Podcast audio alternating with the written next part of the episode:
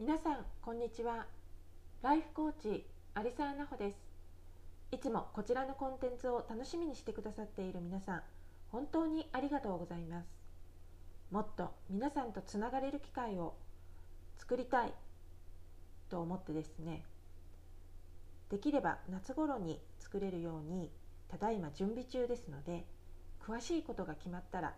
またお知らせしますね。さて私は今年の1月から働く女性の皆さんの転職や婚活のご相談に乗っているわけなんですけれども皆さんからよくお聞きするお悩みの一つになかなか理想の彼と出会えない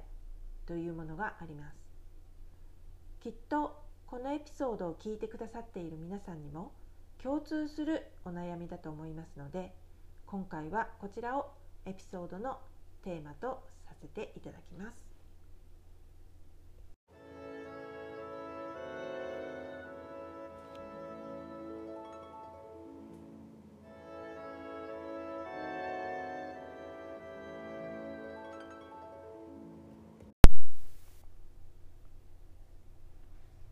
なかなか理想の彼と出会えないというお悩みですけれども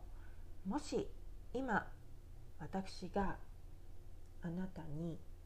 「あなたの理想の彼ってどんな人?」と問いかけたら「こんな人」とすぐに答えられますか？きっと大方の皆さんの答えは優しい人ならいいという感じだと思うんですけどどうでしょうか？これだと理想の彼と出会うにはちょっと曖昧な感じがするのは私だけでしょうか？もちろん自分の理想の彼氏像というのは実を言うともっと細かくイメージしたものがあるんだけれども人に言うのはちょっと恥ずかしいということもあるでしょう。それはそれで構いません。自分の中で確固としたものがきちんとあるのであれば問題ないです。でも本当に優しい人ならいいというイメージだけだとしたらちょっと今のままだと理想の彼と出会うのは難しいと思います。じゃあどうすれば理想の彼と出会えるようになるんでしょうか？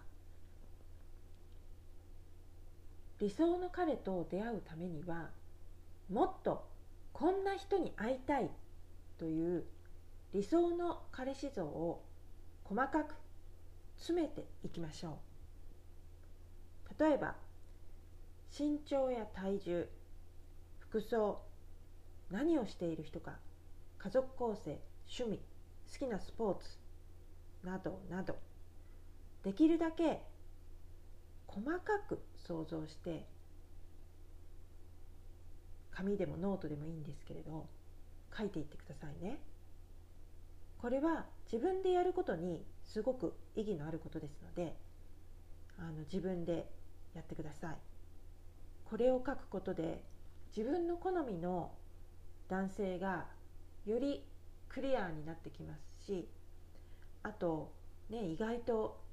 自分ってストライクゾーンが広かったんだなとか新しい発見があると思います。それとこれを書くことで今後自分がどのように動いていけばいいのかというヒントになりますので是非やってみてください。そしてあなたの理想の彼はどんな人なのかはっきりとしてきたら次にすることは自分の身の回りにこの理想の彼氏像に近い方がいるかどうか少し思いを巡らせてみてください。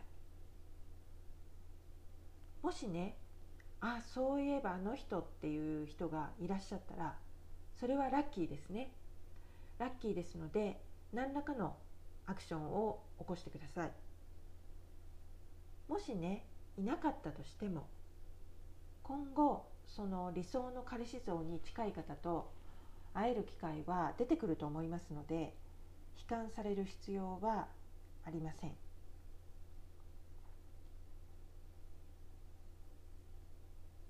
それであの先ほど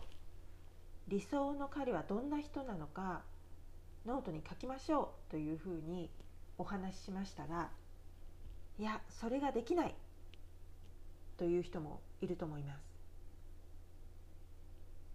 なかなかその優しい人っていうこと以外思いつかないという方もねいらっしゃると思うんです。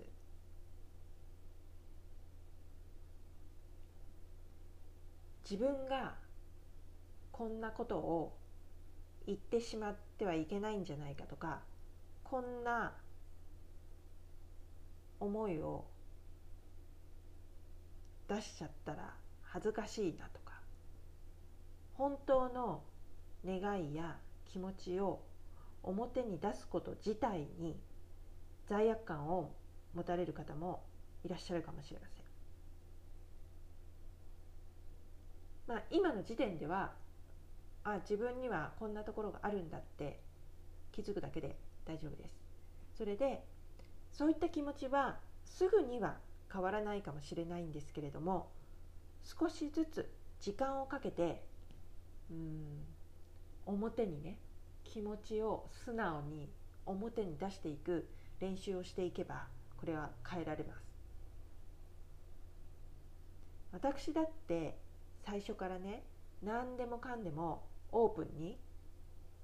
自分の思うように表現できるようなそんなあのすっごい自由なね人間ではありませんでした。でも少しずつ自分を変えていくことは可能です。こちらの理想の彼氏像のエクササイズなんですけれどもこれをもっと実践に落とし込んでいく方法などですね詳しくは今後募集する3ヶ月コースでお話できたらと思っています引き続き Ladies Be Beautiful の公式ウェブサイトをご覧になるかインスタグラムをフォローされて楽しみにお待ちくださいね。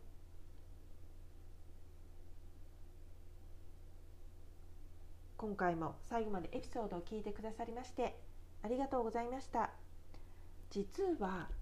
前回のエピソードは記念すべき20回目のエピソードでした。本当は前回こそそれを言うべきタイミングだったのになんかちょっと逃してしまったんですけれどもいつも応援してくださっている皆さんのおかげです。ありがとうございます。